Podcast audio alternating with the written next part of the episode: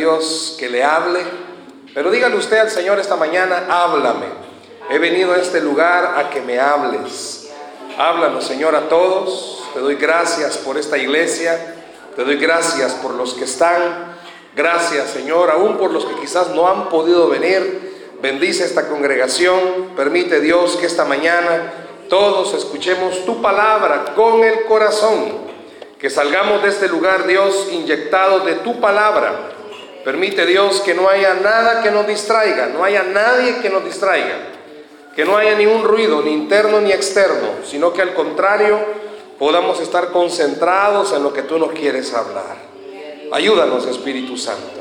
En el nombre de Jesús. Amén y amén. Vaya conmigo a la Biblia, por favor, al Evangelio de Mateo, Mateo capítulo 9, Mateo capítulo 9, vamos a leer del verso 35 en adelante, Mateo 9, 35 en adelante, Mateo capítulo 9, versículos 35 en adelante.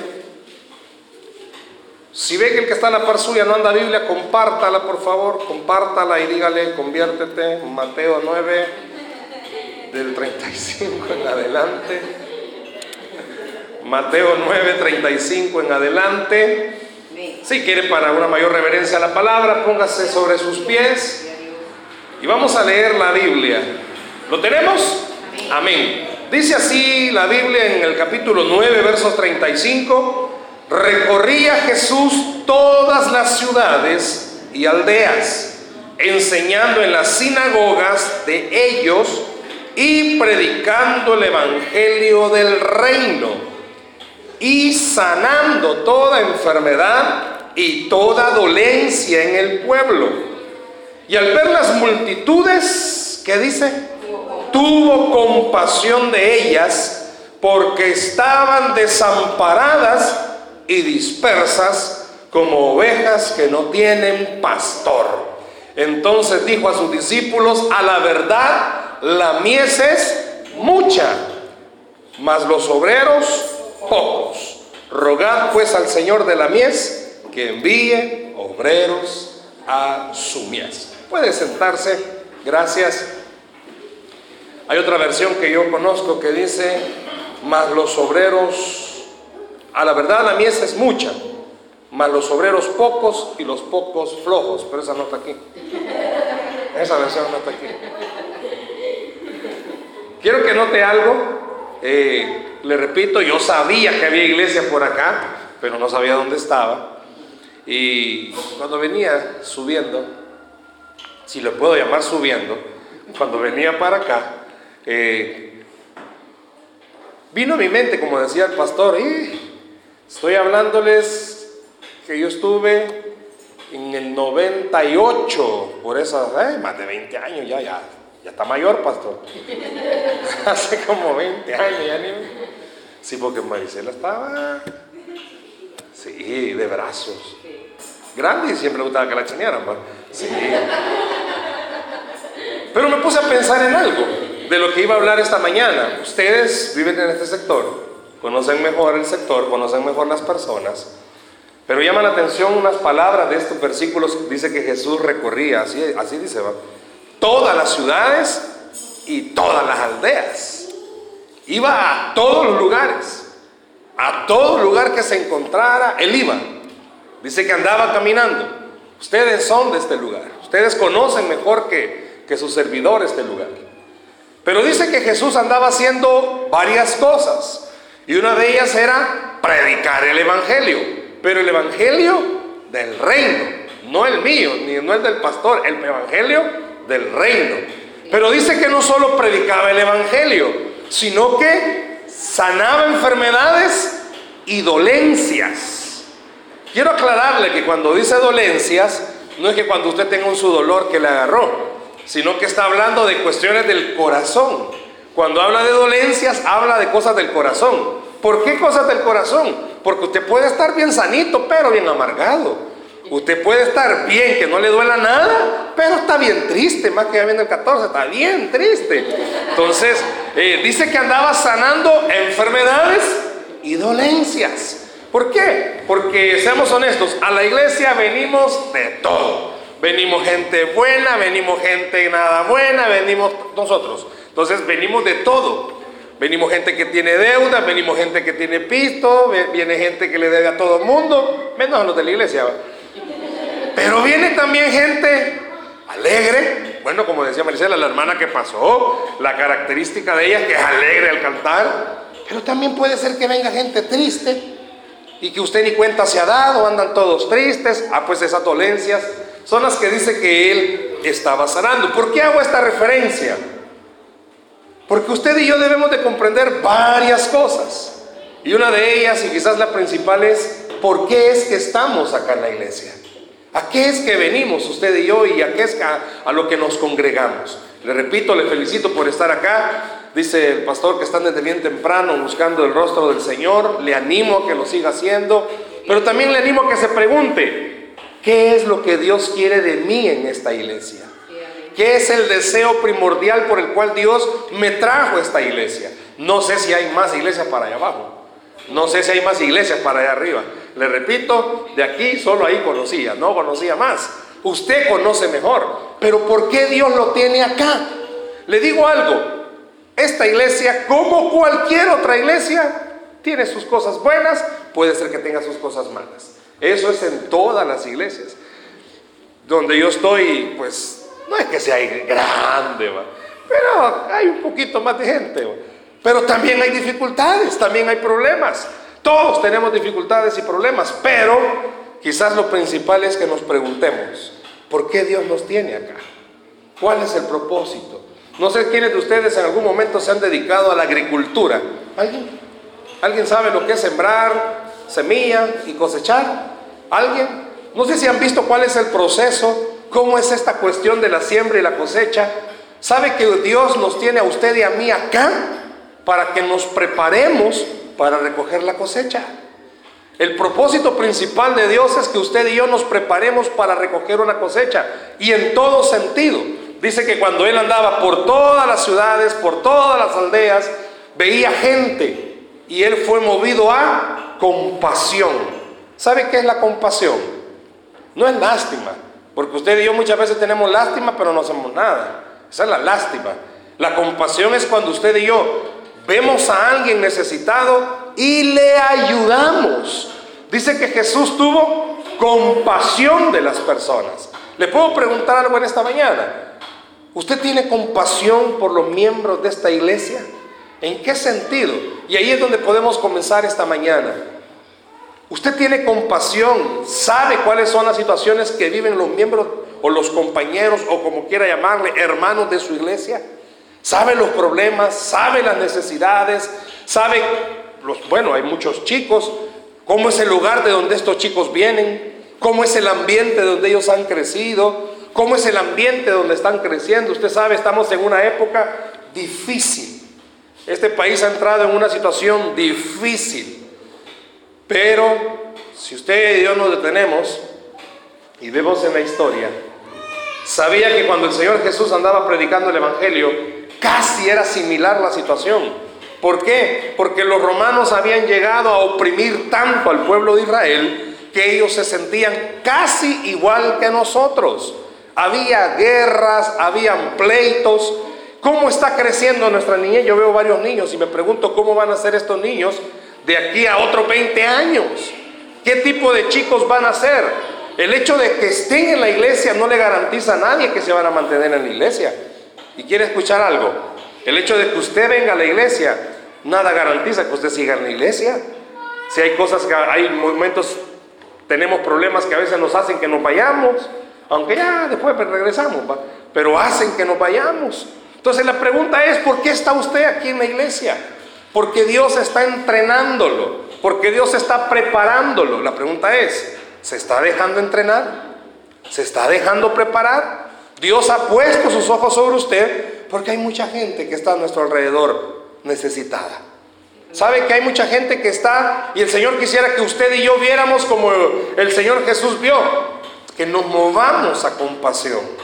Le pregunto algo, ¿qué cree usted que pasaría si nos vamos a las casas aledañas y comenzamos a ver cada una de ellas? Le aseguro algo, hay gente necesitada que no tiene un pastor. Usted en algún momento estuvo así. ¿Por qué vino a la iglesia? Ah, porque me gustó. Sí, pero era una vida que no tenía un pastor. Y cuando habla de pastor no está hablando de un líder, está hablando de alguien que le va a ayudar, le va a aconsejar, le va a orientar, pero le va a cuidar. Por eso usted y yo debemos de recordar, estoy en esta iglesia porque Dios me está preparando para tener compasión de las personas. Preguntémonos, ¿en cuánto tiempo Dios puede llenar aún más esta iglesia? Dios puede llenarlo en un momento. Si dice la Biblia que cuando Pedro y Juan iban caminando, de repente sanaron a alguien y se convirtieron casi como tres mil. Después había otro y se convirtieron casi cinco mil en un, momentito. ¿Se imaginan que en una actividad Dios pueda llenar? Todos soñamos, me imagino. Los líderes sueñan con que, wow, que la iglesia se llene. Quiero decirle algo, antes de llenarse la iglesia de personas, los que están tienen que llenarse de compasión para que cuando vengan las personas nuevas, usted sienta como ellos sienten. Mucha gente está necesitada. No importa dónde vivamos, tenemos personas necesitadas. Donde yo vivo, bueno, donde yo vivo, a la iglesia donde yo sirvo, hay una buena distancia. Pero de donde yo vivo, hay como cuatro iglesias cerca.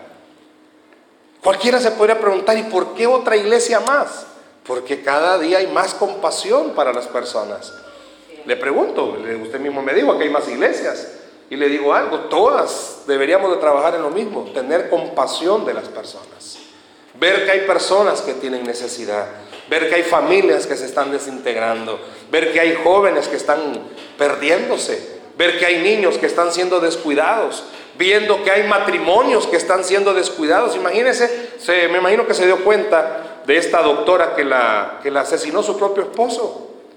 Tenga cuidado. Imagínense cómo los seres humanos podemos llegar a tener ese sentir. Así que todos los que están casados tengan cuidado, no vaya a ser. Pastor, tenga cuidado. No vaya a ser que un día no amanezca. Imagínense cómo las personas están cargadas con tantas necesidades. Y le digo algo, todo mundo está cansado, pero todo mundo como que no quisiera que le ayudaran. Cuenta la historia de un hombrecito que iba con un gran canasto de papas. Iba por el camino. Cuando de repente a lo lejos venía un picat y lo vio. Y el dueño del picat, el que venía manejando, sintió compasión de él. Paró y le dijo, maestro, súbase. Y el señor se subió. El del picat iba tranquilo porque dijo, wow, le ayudé a alguien. Pero más adelante le dio por ver en el retrovisor y vio que el Señor iba atrás, pero con el canasto de papas todavía. Y sabe que muchos de nosotros así somos. Venimos a la iglesia y todavía con el canasto de papas. No le queremos dejar al Señor nuestras cargas, ahí las andamos. Sabe que para eso nos está preparando el Señor, para entender algo. Todos tenemos problemas. Usted no es la única persona que tiene problemas. Todos, y los tenemos en todo sentido. Pero quizás usted puede ser de las personas que aunque tengan problemas, pueda venir y dejárselos al Señor. ¿Para qué? Para que usted se prepare para la gran cosecha que Dios puede traer. De almas, de bendición. Pero le digo algo, imagínese que su mano está llena. Póngase a pensar todos. Sus manos están llenas de cualquier cosa. Y de repente Delante de usted está algo más que usted pudiera agarrar. ¿Cómo lo va a agarrar si tiene las manos llenas? Sabe que usted y yo debemos de prepararnos para agarrar las bendiciones que Dios trae para nosotros. Pero muchas veces no nos queremos preparar. Le decimos a Dios, no, así estoy bien como estoy. Le digo algo, dice que Jesús cuando llegaba a una aldea, a una ciudad, se movía a compasión. Y sin temor a equivocarme, Dios tiene compasión de esta iglesia. Dios se ha movido a compasión. ¿Sabe por qué? Porque mire cuántos hay. Sí, yo sé que es trabajo del pastor con los líderes, sé que es producto de la oración, pero quiero oír algo, es la compasión del Señor por usted. Pero también hay más personas a las cuales Dios quiere tenerles compasión. Por ejemplo, si yo tengo un perrito con una perrita, son los perritos los que van a reproducirse y van a ser perritos. Pero las iglesias no se reproducen por los pastores, porque los pastores no hacen pastores. Las ovejas tienen que traer ovejas. En una iglesia para que se reproduzca, ¿quién tiene que reproducirse? Las ovejas. Usted y yo tenemos que traer a este lugar personas para que tengan y entiendan que Dios tiene de ellos compasión. Qué bueno es acercarse a las personas que usted conoce. Usted tiene personas que conoce, que no vienen a la iglesia, no tienen a Cristo. ¿Por qué no permite que Dios le prepare para moverse en compasión? Para que Dios le lleve a usted a traer a alguien a la iglesia. ¿Sabe? Dice que hay mucha obra. Así dice, por lo menos mi Biblia, ¿verdad? A la verdad la mies es mucha. Porque eran muchas las ciudades que Jesús visitaba, eran muchas las aldeas y todas tenían una característica, no tenían pastor. Cuando dice no tenían pastor, no tenían a alguien que se acercara a ellas y las cuidara. ¿Sabe? Hay mucha gente aquí, sin temor a equivocarme, que no tienen quien les ayude. Y no estoy hablando económicamente o materialmente, estoy hablando espiritualmente. ¿Sabe que hay mucha gente a nuestro alrededor que están esclavos y necesitan ser liberados? Y Dios quiere usarle a usted para eso. Hay mucha gente, hay muchos vecinos suyos que están cargados con problemas. Miren, nuestras casas de ahora, no me deja mentir, nuestras casas de ahora las paredes son como que fueran papel bond. Todo lo oye. Aunque usted se quiera callarlo más, todo lo escucha. Son tan finitas las paredes. Me imagino que donde usted vive se echa el rollo de todos los pleitos de los vecinos. Y ahí está la doña gritando, que ya vino la suegra, ahí está el mal siempre, ¿verdad? Pero este, ese no se puede evitar. Usted se echa todo, como decimos, el rollo. O sea, usted oye los pleitos, oye cómo la mamá le grita al niño, oye cómo el otro le grita, oye cómo los esposos se gritan. ¿Sabe que hay muchos? Bueno, yo trabajo con jóvenes también en la iglesia, y muchos de ellos adolecen que creen, los papás creen que los hijos no se echan el rollo de los pleitos que ellos tienen. Y sabe que hoy todo se escucha. Aunque usted salga del cuarto, bueno, ni cuarto, porque en nuestra casa ni cuarto casi tiene, pero aunque usted salga de donde duerme con, fingiendo la cara, nuestras actitudes, nuestros hijos lo, lo ven. Muchos de ellos me dicen, no, pues sí, mi papá creen que no los, no sabemos que están peleados, pero ellos nunca se tratan así. De repente mi mamá, mira, decirle a tu tata que iba a comer. Y nada, dígale que no tengo hambre a su nana. Usted ya sabe que algo pasa. Cualquier parecido es coincidencia, ¿verdad? Los chicos ya saben. ¿Y usted qué cree? Y sabe que es lo más difícil. Que a veces eh, los chicos de los que yo le hablo son hijos de cristianos, que los ven servir en la iglesia. Y los jóvenes crecen con una idea, bueno, ¿cómo es eso? Mi mamá en la iglesia es una y en la casa es otra. Mi mamá se transforma. Porque en la iglesia es todo amor y en la casa es todo odio. Hay jóvenes que cuando llegan a la casa sienten un olor a azufre. Ah, ya está enojada mi mamá, dice. Puede ser. No sé si se han fijado que en la iglesia somos uno. Aquí somos como nos reímos y disfrutamos, pero en la casa nos matamos. Yo siempre le he dicho esto a las personas. ¿Quieres saber cómo es un verdadero cristiano? Vaya a vivir un fin de semana con ellos a la casa. Ahí se va a echar bien el rollo como son. Si aquí hermanos es fácil reírnos, si aquí es fácil saludarnos, le aseguro que a usted alguien, vaya, imagínese un adulto, tiene una su y viene otro hermano de la iglesia y se la bota, no, se preocupe. Pero si en la casa su esposa le bota la soda, ahí ya estuvo. Ya fue pleito. Cuidado de los gritos. ¿Sabe que Dios quiere prepararnos para eso? ¿En qué sentido? Que si usted de verdad quiere tener compasión de la gente de afuera, necesita tener compasión con los de aquí adentro. Pero cuando digo a los de aquí adentro, no solo es aquí adentro. Usted necesita tener compasión en su casa. Aquí hay mucho adulto. Y yo quiero invitarle esta mañana que piense cuánta compasión tiene usted de su casa. Nuestros hijos tienen necesidades. Nuestra familia tiene necesidades. Y muchas veces nosotros hemos olvidado que si Dios nos rescató del infierno, para no morir eternamente en el infierno, nos rescató para entender algo. El amor de Dios es tan grande. Le pregunto, ¿usted cree que nos vamos al cielo por buenos? Nadie se va al cielo por bueno. Y oiga, nadie se va al infierno por malo. Hay muchos buenos que van a estar en el infierno y habemos muchos malos que vamos a estar en el cielo. Pero nadie se va al cielo por bueno. Todos los que estamos en esta iglesia, esta mañana necesitamos recordar algo. Somos malos. Hágame un favor, dígale que está la par suya, usted es malo. No, pero dígaselo. No solo se le quede viendo, dígaselo. Ahora el otro, ahora el otro contéstele, usted es peor, dígale. Todos somos malos. ¿Sabe que yo tengo una frase? Todos los cristianos somos malos, más malos que la, que la carne de tunco y cruda. Somos malos. ¿Por qué? Porque siempre o regularmente andamos buscando nuestro bienestar.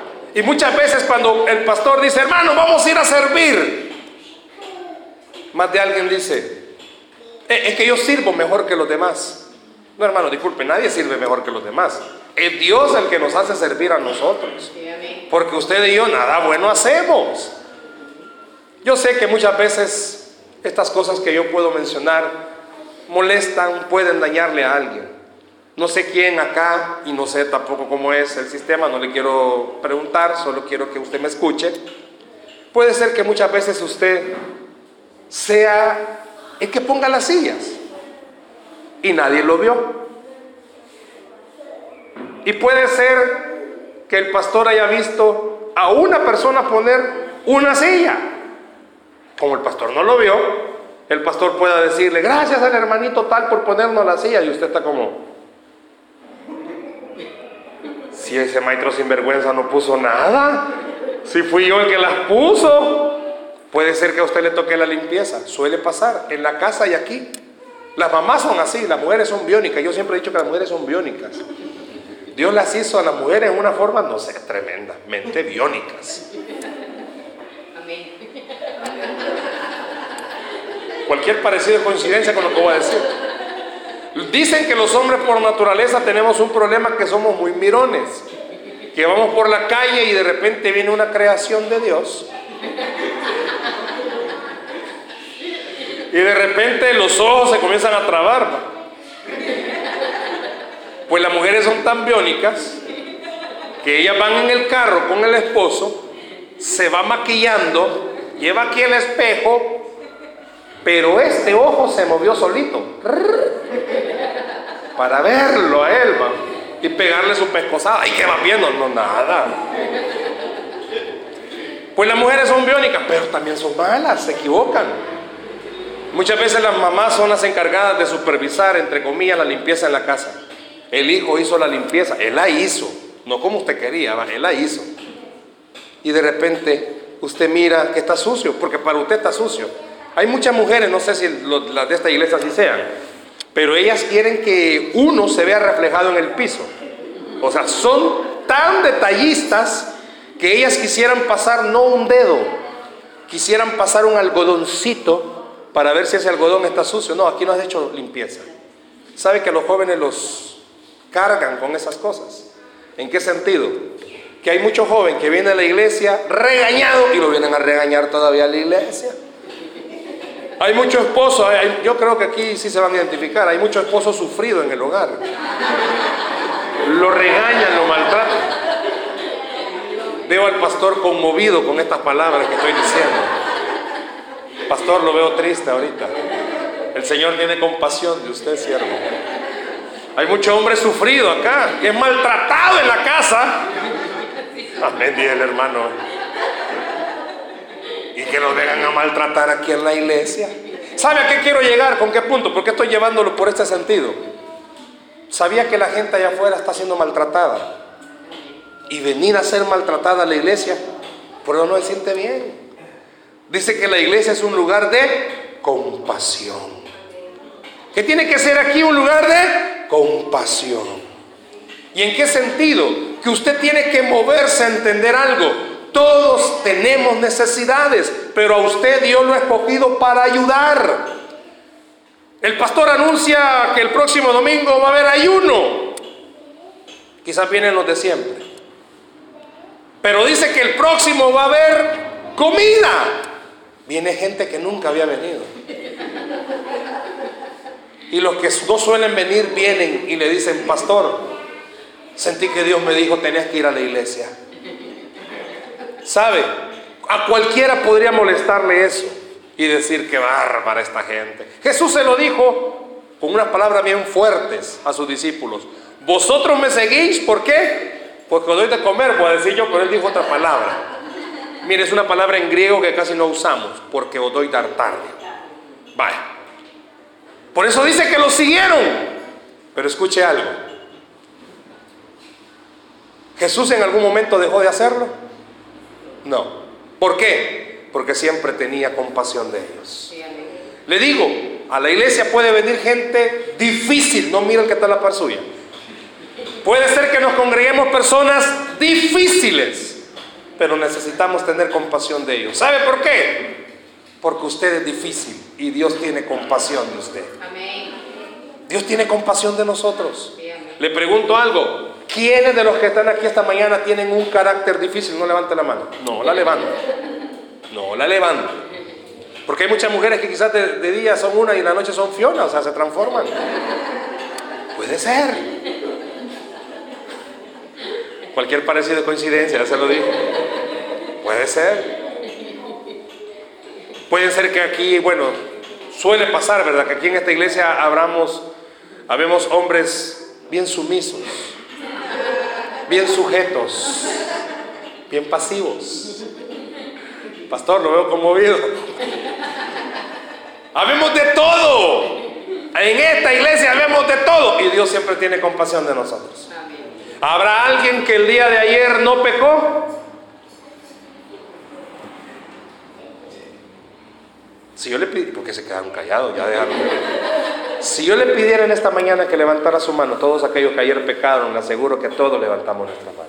Es más, porque ayer, hermano, hoy, los que hoy pecamos, ¿y dónde estamos? En la iglesia. ¿Por qué? Porque somos sinvergüenzas, puede ser, hermano. No, porque Dios tiene compasión de nosotros. Porque Dios entiende que usted es humano, humana, y le cuesta ser cristiano. Le cuesta orar. No sé quiénes de ustedes tengan vecinos tan chabacanes que toda la basura le tiran. No sé si habrá alguien aquí que usted sale y ve toda la basura y de repente, gloria a Dios. Gracias Padre por tener una vecina tan chuca que me avienta la basura. No creo. No creo. No creo que usted tenga un vecino que toda la noche pasó con el conejo malo oyéndolo. Ah, bien saben, va. No sé quién tiene de ustedes algún su vecino que solo a Bad Bunny están escuchando y, de repente se levanta todo. Yo no sé cuántos de ustedes alaban al Señor, gracias Padre, porque mi vecino es tan satánico que solo esa música hoy. No, nos enojamos, nos molestamos. Hay más de algún joven acá que quizás la mamá quisiera que solo Marco Gui pasara oyendo. Pero usted de repente siente el corazón querer escuchar Maluma, ¿va? y usted dice, es que Dios me atrae a Maluma, ¿va? yo quiero convertir a Maluma, ¿va? pero puede ser, ¿va? pastor, lo veo triste, ¿por qué? pero imagínese algo, si Dios no tuviera compasión de nosotros, siendo tan malos, ya no estaríamos aquí. Seamos sinceros, hermanos, a veces usted está en el culto, pero su cuerpo, su mente anda en otro lado. Yo uso una frase, no enoje, pero es que es una palabra griega que me gusta. Solo el cuchumbo tenemos aquí.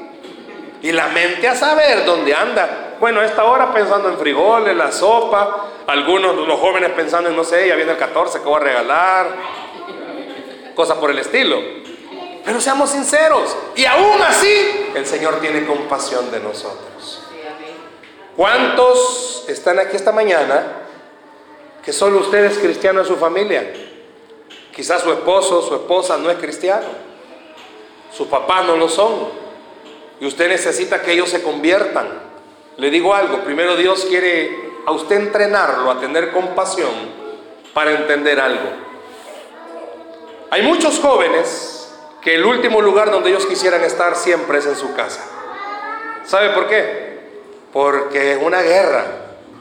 Prefieren mejor estar acá. Pastor, mire, y, no le cuido la iglesia. Yo me voy a quedar a dormir aquí, pastor. Yo la voy a vigilar 24/7. Porque sienten mejor aquí que en su casa. Pues Dios quiere entrenarlo a usted, si es su caso, para que tenga compasión de entender algo. Dios tiene el poder de convertir a su familia. Dios tiene el poder de convertir a cualquiera que esté cerca de acá. Pero antes de convertirlos a ellos, Dios quiere que usted verdaderamente esté convertido. Que usted tenga compasión de las personas. Hay mucha gente que se está muriendo sin Cristo y seamos honestos.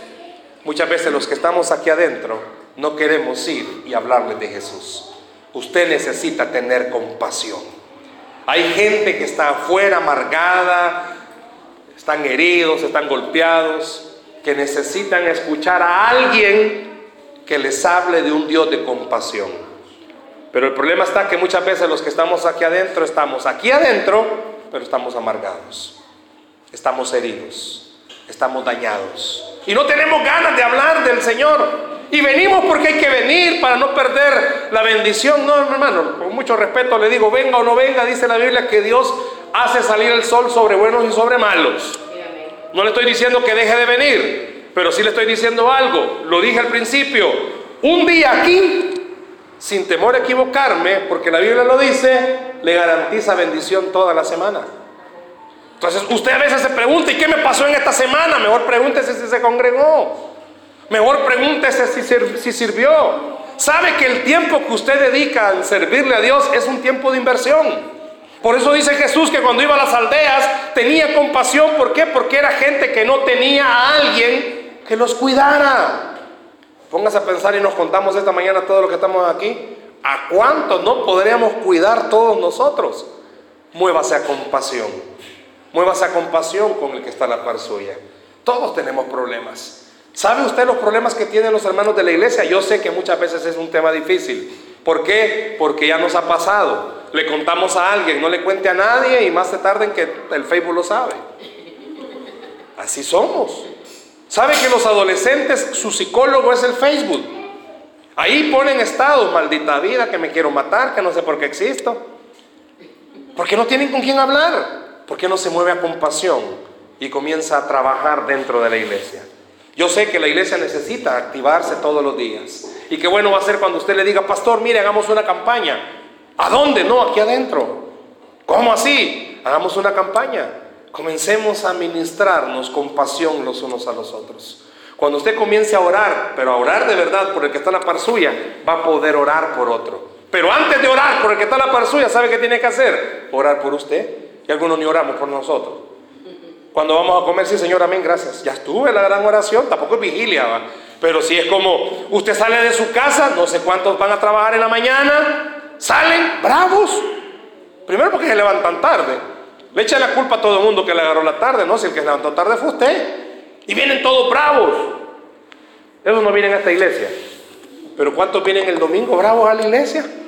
Vienen en todo el camino, no, no, que y va a venir a adorar al Señor. El pobre bicho lo pescoció todo en el camino. ¿Qué ganas va a tener de cantar? Si a todo, todo un deco lo tiene. ¿Sabe que algunos de nuestros hijos ya la parte de atrás de la cabeza la tienen bien pacha porque ahora ahí le pega? ¡Pah! Caminamos, no. Ya bien pacha la tiene. Y usted se le queda viendo, ¿y este por qué está cuadrado de ahí? Usted es culpable que lo tenga cuadrado, ya va rompiendo de la cabeza está cuadrado. No, no sean así. Pero volvamos. Yo le dije, ¿cuántos habían visto las cosechas, siembras? Bueno, nadie me dijo nada.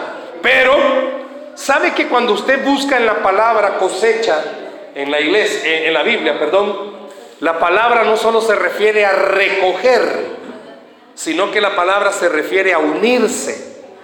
Y dice aquí, entonces dijo a los discípulos, a la verdad la mies es mucha, mas los obreros pocos.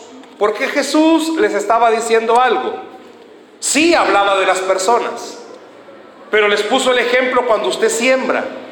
Usted mira que lo que sembró ya está listo para cosecharlo, para recogerlo. Le digo algo, sabe que la gente, Dios, no es que Dios sea malo. El Salvador está viviendo las consecuencias de sus propias decisiones en todo sentido.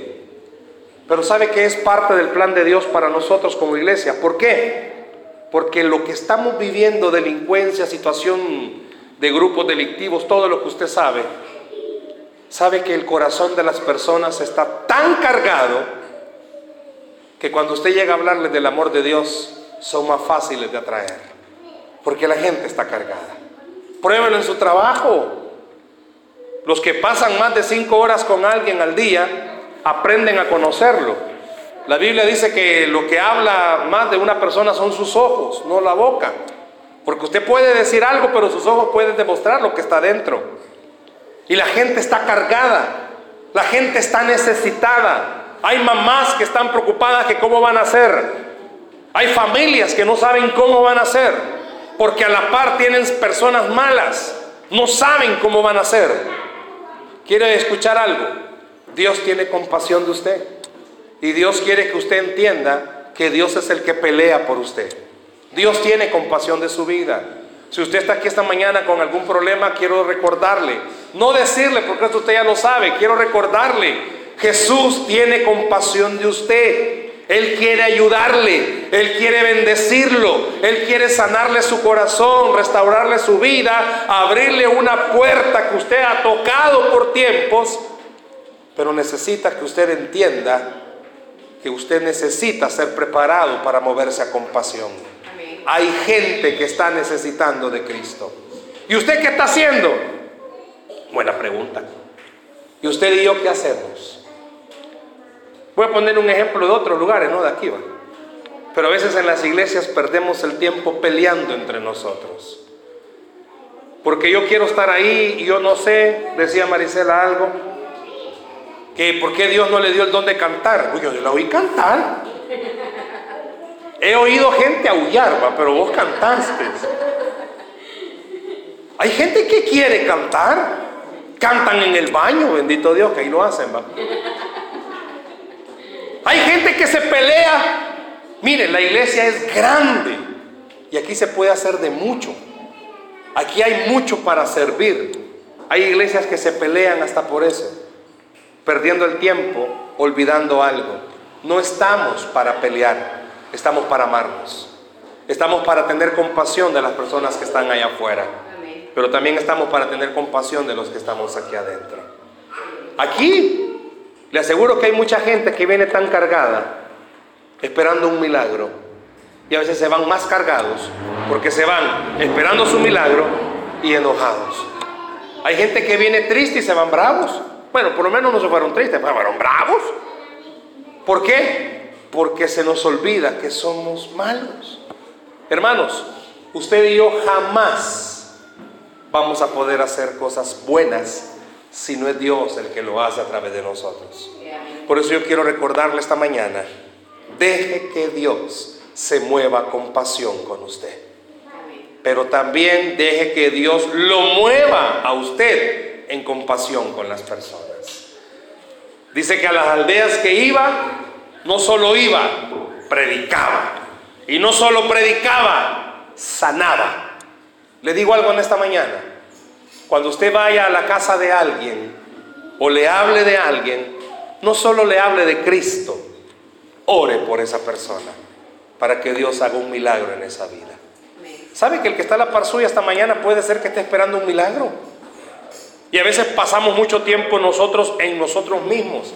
La compasión es saber algo. El que está a la par mía también tiene problemas. Y yo puedo ser un instrumento de Dios para ayudarlo.